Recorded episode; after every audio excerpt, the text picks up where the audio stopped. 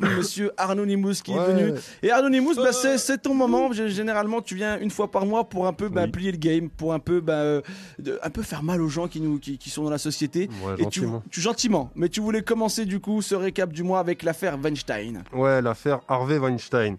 Donc euh, apparemment, il sera en passe de se faire acquitter pour vice de forme ou vice de procédure. En même temps, c'est la moindre des choses pour un vicelard. Moi, c'était couru d'avance hein, qui finit ce livre. Hein, euh, Weinstein, Strauss-Kahn, Polanski, Woody Allen. Parce qu'en fait, moi, je me suis connecté sur soralm.com. En fait, c'est comme ocalm.com, mais tenu par Alain Soral. Et en fait, ils sont formels. Tout ça, c'est un complot judéo-maçonnique. En gros, c'est des rabbins avec des truelles qui fabriquent des murs pour se lamenter. après, j'ai pas tout compris, donc j'ai lâché l'affaire, laisse tomber. Ouais On enchaîne, papy. Et d'ailleurs, pour rester dans la religion, tu voulais parler du pape François. Ouais, j'ai appris que le pape François, il a été videur de boîte de nuit dans sa jeunesse. Donc en, gros, il empêchait des jeunes de rentrer par la grande porte. Maintenant, il est pape, donc il laisse des curés rentrer dans des jeunes par la petite porte de derrière. Oh, Seigneur. Ça fait mal. Ouais, ça fait mal. Et autre personnalité également, le chef du cartel de Sinaloa, El Chapo. Sinaloa. Sinaloa, excuse-moi. El Chapo, oui, un vendeur de drogue, assassin, euh, bouilleur d'enfants, enfin bref. Et pourtant, il y a un des jurés qui a fait un selfie avec lui. Donc euh, j'ai envie de te dire, El Chapo, quel sombre héros. On a du coup. Stratégie musicale. Stratégie musicale. Je la refais. El Chapeau. Ouais. Quel sombrero. Merci. Qualité. Je me donne du mal pour cette chronique, hein, faut le savoir. Hein. Monsieur Nimous est de qualité ce matin. Ah, non, On vient de parler du coup de El Chapeau. On va enchaîner également parce que tu voulais revenir sur un sujet qui a touché tout le monde, qui a intéressé tout le monde. C'est les Energy Music Awards. Voilà, la 20e cérémonie des NMA. À toi. zéro tracas, zéro aya. NMA. C'est tout ce que j'ai à dire là-dessus. Alléluia Attendez, s'il vous plaît, il faut leur remettre celui-ci. Ah ouais, vraiment. Monsieur Nimous qui parlait des NMA, ça donne ça. Zéro tracas, zéro aya. NMA. Je tiens à remercier mes collègues du con et du con qui ont participé à cette. Euh, du et du con, je vous aime vraiment. très belle chorale. Mais par contre, s'il vous plaît, maintenant le Woolly Gang, un peu de sérieux. Nous arrivons sur un sujet qui tient à cœur à Anonymous, qui tient à cœur également à Monsieur Nels Le Hibou. On va pouvoir enchaîner sur ton gros sujet du mois.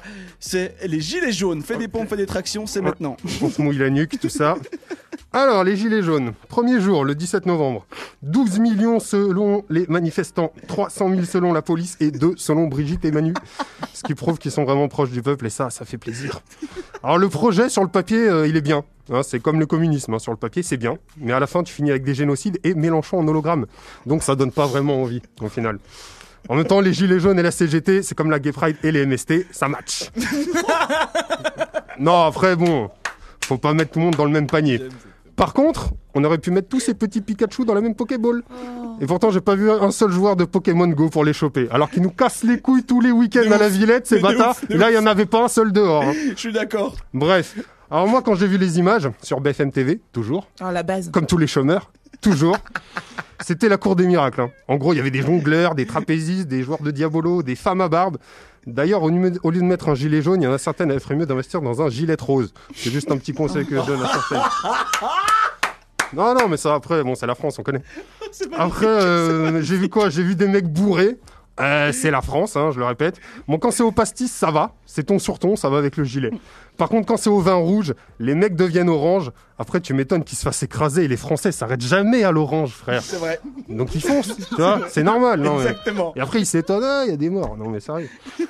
En, en gros, pour moi, euh, c'est plus ou moins des sans-couilles qui s'en prennent à des sans-dents. Ou inversement. Après ça, c'est un gros bordel. Donc je vous laisse voir.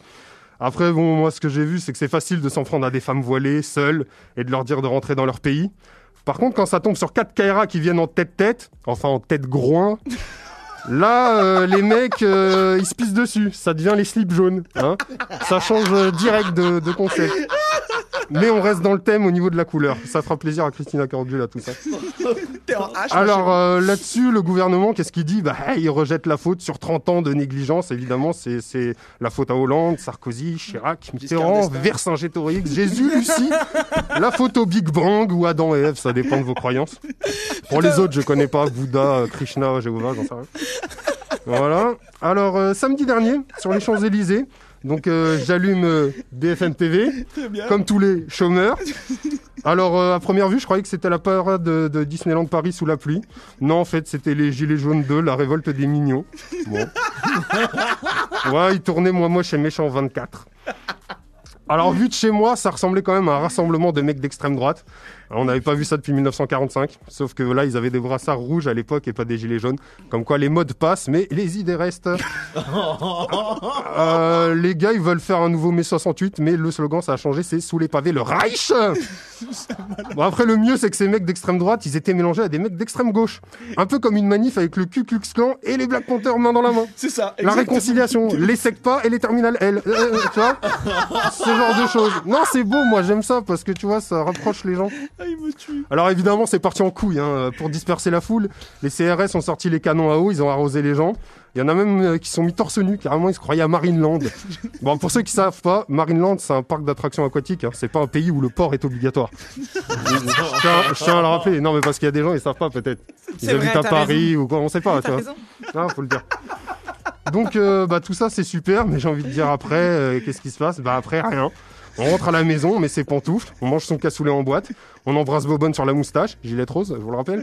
On va se pioter, puis pour se lever le lendemain matin et pointer à l'usine. Voilà, donc en gros, bah, ça va rien changer, les mecs.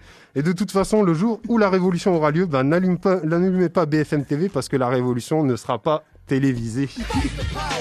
Oh là là là là là là Fight the power Merci les amis.